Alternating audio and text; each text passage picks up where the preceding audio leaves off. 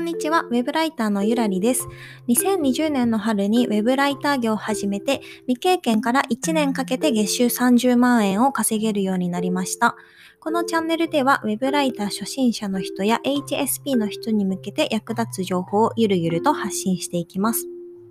今回からですね、えー、話す内容をノートに記事にしようかなと思っています。今日話す内容ももうすでに記事にしておりまして、まあ、テキストで情報を見たいっていう方は、あの、そっちの方が早い場合もあると思うので、あの、コメント欄にノートのリンクを貼っておくので、それを見ていただければ、えー、いいかなと思います。一応まあ毎日できればノートも更新したいなと思っているので、まあちょっとめんどくさかったら戻る可能性もあるんですけど、なるべくあの、どちらも連携できるように頑張りたいと思います。今回話す内容は Twitter 運用で疲弊しないための考え方ですね。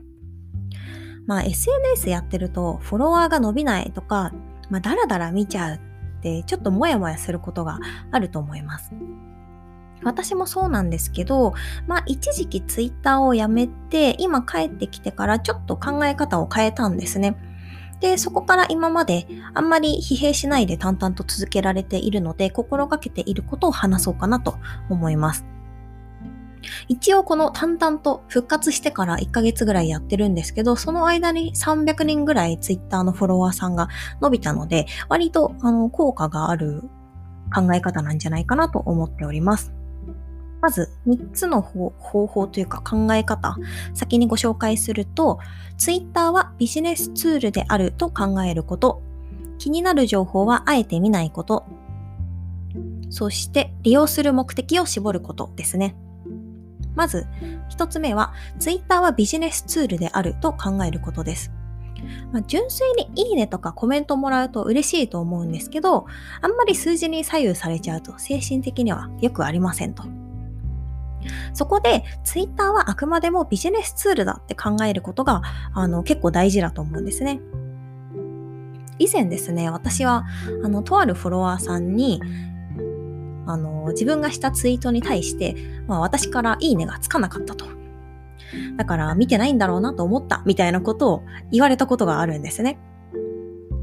で、それを聞いた時に私が率直に思ったのは、え、いいねもらった人まで気にするってちょっとびっくりしました。まあ、いいねをもらった数を気にする人はいると思うんですけど、そんな内訳までいちいち見てたら結構キリがないというか、なんかそれこそ疲弊しちゃうと思うんですよね。なので、まあ、そこまで考える必要って全然なくって、いいねの数イコールツイートへの反響っていう風にシンプルに考えればいいと思います。もういいねが多かったら、例えば私の場合100以上とかだったら、あ、めっちゃ反応いいな、みたいな。で、逆にいいねの数19とかだったら、は、少ないな。あんまりなんかちょっと内容が微妙だったんだろうな、みたいな。まあ、その感覚がわかるだけで十分だと思うんですよね。で、いいねがもし多いツイートがあるんだったら、まあそういう内容がやっぱりみんなが知りたいっていうことだと思うので、それを活かして別のツイートを作るヒントになるので、まあその材料としていいねの数を見るっていうのだけでいいんじゃないかなと思います。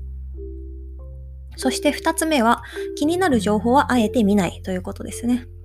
まあ、例えば、毎月のフォロワー数の変動とか、フォローを外された数とか、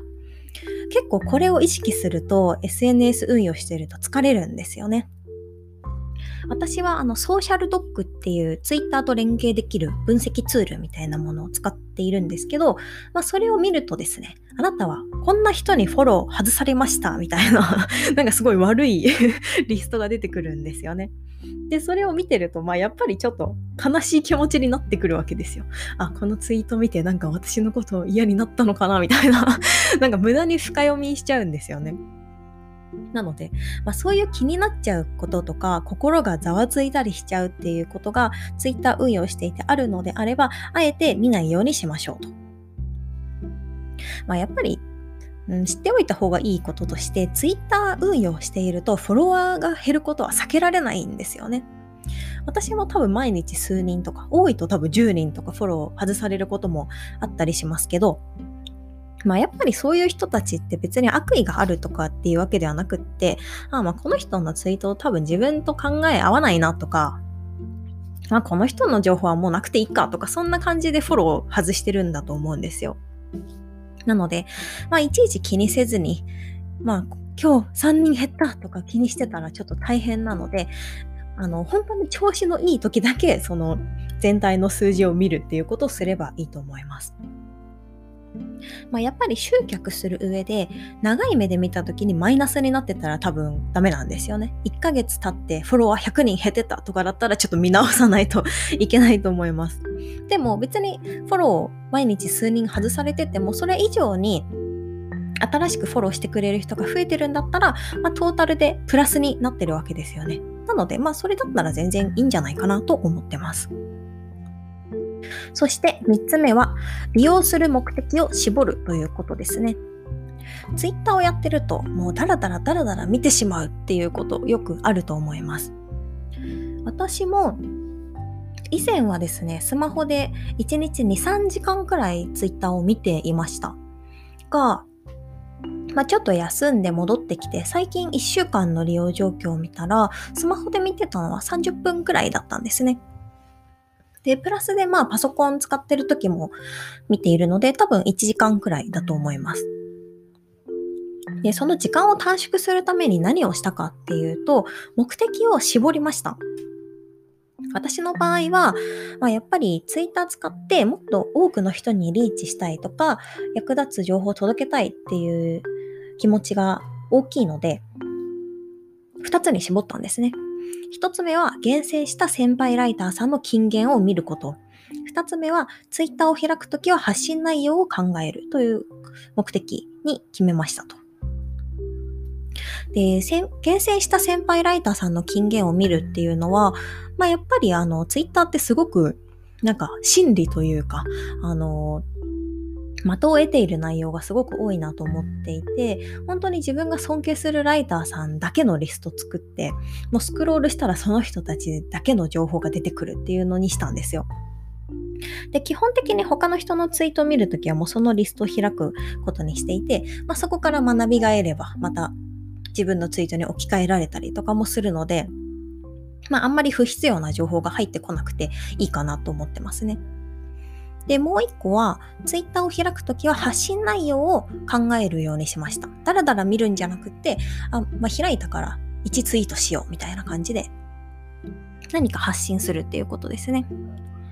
まあ、あとは、コメントとかもいただくことが多いので、まあ、休憩がてらランチ食べたりとかしながらコメント返すことはたまにありますね。で、これを意識したから、まあ結構ダラダラ見る時間っていうのがなくなって、まあ、1日3ツイートとか、えっ、ー、と、安定して発信できるようになって、フォロワーさん結構増えたんじゃないかなっていうふうに思ってます。はい。ちょっと長くなってきたのでまとめます。えー、ツイッター運用していて疲弊しないために持つべき考え方。一つ目は、ツイッターはビジネスツールであると考えること。二つ目は、気になる情報はあえて見ないこと。三つ目は、利用する目的を絞るということでした。えー、ツイッターやっていてちょっと疲れたなとか、もうちょっとなんか楽に運用したいなと思う方は、これらのことを意識されてみてはいかがでしょうかちょっと今外でワンちゃんがワンワン言ってますので、音入っちゃうかもしれません。